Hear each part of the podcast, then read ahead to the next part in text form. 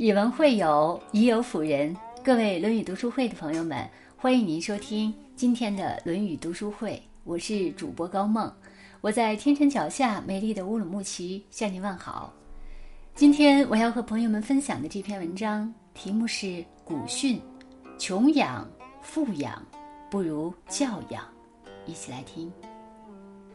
作家梁晓声曾说：“教养是根植于内心的修养。”无需提醒的自觉，以约束为前提的自由，为别人着想的善良，教养是门槛最低的高贵，也是一个家庭留给孩子最大的财富。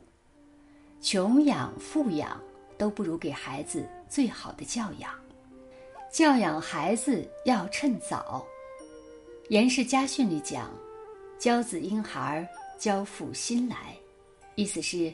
教育子女要从婴儿开始，教育媳妇要从刚娶进门开始。颜之推认为，教子如同种田，春天辛勤育苗，秋天才能收获果实。人也一样，小时候精神专一，长大后思想就逐渐变得分散，到了成家立业之年，身体及性格早已定型。严氏子弟从五六岁起就要单独教养，勤学好问的很快就能读通《论语》，资质愚笨些的也能识字知礼。平民百姓之家也是一样，农民的孩子从小跟着父母学种地，商人的孩子耳濡目染，懂得商场上的规矩。一旦错过最佳时机，等到孩子长大了，就会一无所长。这时才想起管教，只会难上加难。不怕过严，就怕过宽。古人云：“爱而有教，严而有慈。”父母慈爱而又有威严，子女敬畏才能生孝心。教子之道，最好能介于宽严之间，持守中正。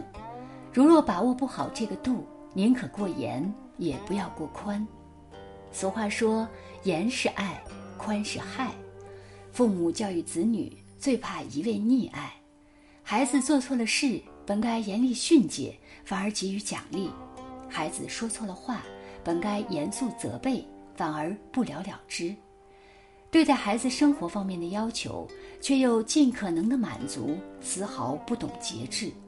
长此以往，孩子终归要成为品德败坏的人。很多家长都担心教子过于严厉，容易伤害亲子间的感情。孩子一有怨言，做父母的就会狠不下心。《易经》的爻辞讲：“利吉。”好孩子都是管出来的，熊孩子都是惯出来的。严格教子，最终也是为了孩子好。教子过宽，容易没有章法。儿女在家疏于管教。走上社会，难免出问题。你不教育孩子，总会有人替你狠狠管教，这个代价你和孩子都承受不起。言有物，行有恒。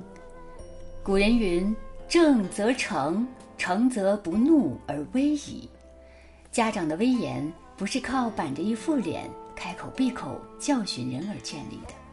而是靠言传身教、以身作则，自然而然形成的。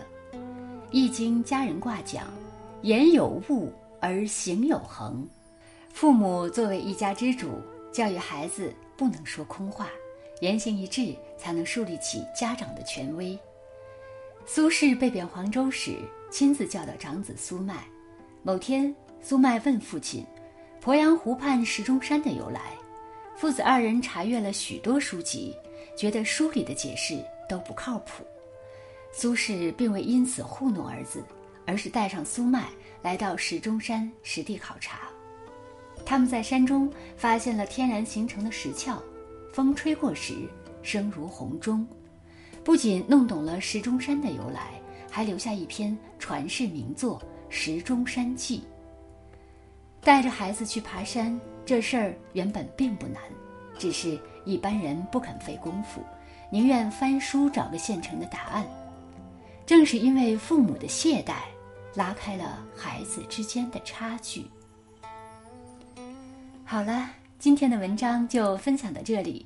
如果您喜欢这篇文章，欢迎在文末点亮再看；也欢迎您分享到您的朋友圈，让更多的人看到这篇文章。更多好的文章，欢迎大家关注。论语读书会我是高梦我们下次再见。